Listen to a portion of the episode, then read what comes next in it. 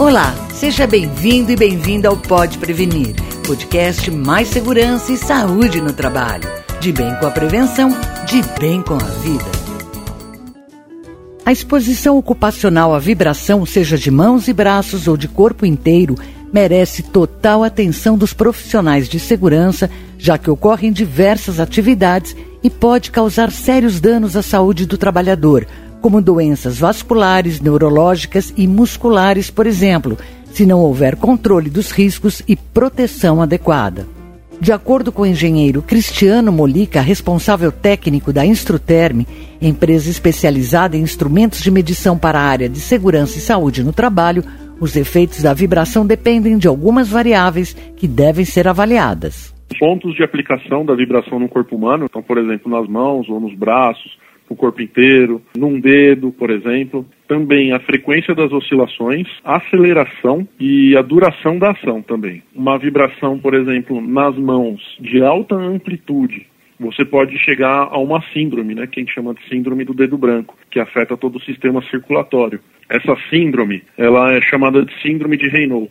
Ela ocorre quando as frequências mais altas, é, de 500 a 1000 Hz, mais ou menos, afetam os membros superiores, mãos e braços, e atingem todo o sistema circulatório, gerando o que chamamos de vasoconstrição. Ou seja, o sistema circulatório fica prejudicado. Você não tem circulação de sangue no seu sistema. Então você pode até chegar a perder algum membro superior. E caso a vibração perdure por muito tempo, problemas mais significativos podem ocorrer.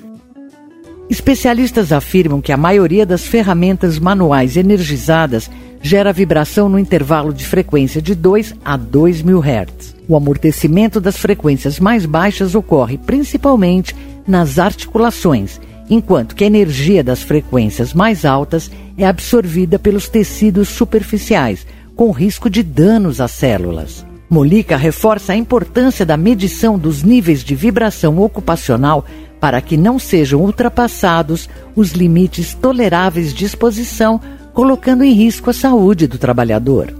A NR15 e a NR9 elas estabelecem algumas condições. Então, para insalubridade é uma coisa, para nível de ação já é outra. Então, por exemplo, para mãos e braços, aceleração resultante de 5 metros por segundo ao quadrado gera uma condição insalubre. Agora, para você tomar uma ação, é a partir de 2,5 metros por segundo ao quadrado a aceleração. É mais ou menos a metade da condição aí de insalubridade. Então, a pessoa fez a medição com um medidor de vibração, detectou que tem 2 metros por segundo ao quadrado, ela já tem que tomar uma ação para que esse trabalho trabalhador não ultrapasse esse valor. O engenheiro dá exemplos de situações em que as medições devem ser realizadas. É importante esse tipo de avaliação quantitativa, para que o empregador consiga detectar quanto que é esse nível de vibração, qual que é a aceleração resultante e tomar as medidas cabíveis, a fim de oferecer ao seu colaborador um ambiente de trabalho saudável. Realize-se medições quando a troca de ferramentas, por exemplo, entre outras muitas variáveis. Então, só para exemplificar, Vamos supor que o trabalhador ele mexe com uma, uma, lixadeira da marca Y. No outro dia ele quebra aquela, aquele ferramental, ele precisa trocar e ele vai começar a trabalhar com da marca W.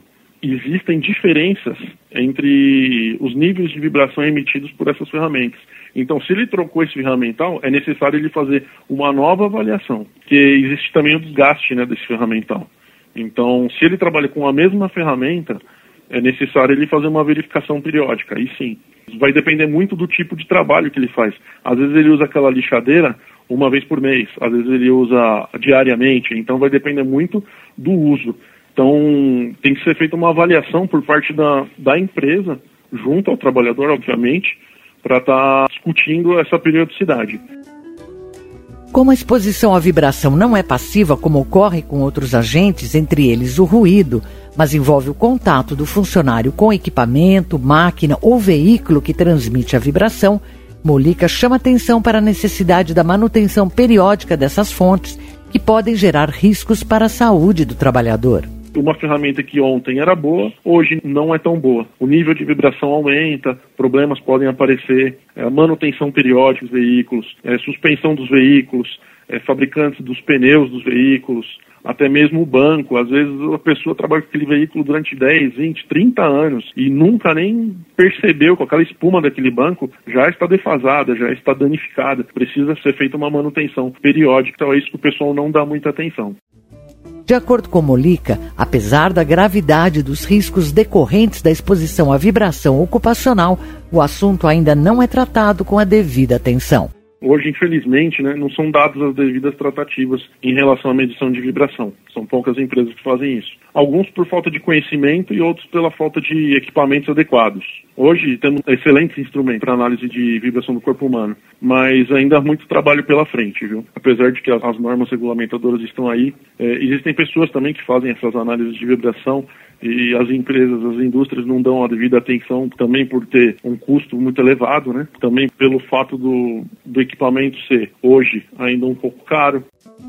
Segundo o engenheiro da Instruterm, além do monitoramento e controle da vibração nos ambientes de trabalho, há outras medidas preventivas que também devem ser adotadas, entre elas a utilização de ferramentas ergonômicas, uso de EPIs como luvas antivibração e a adoção de pausas regulares para reduzir o tempo de exposição.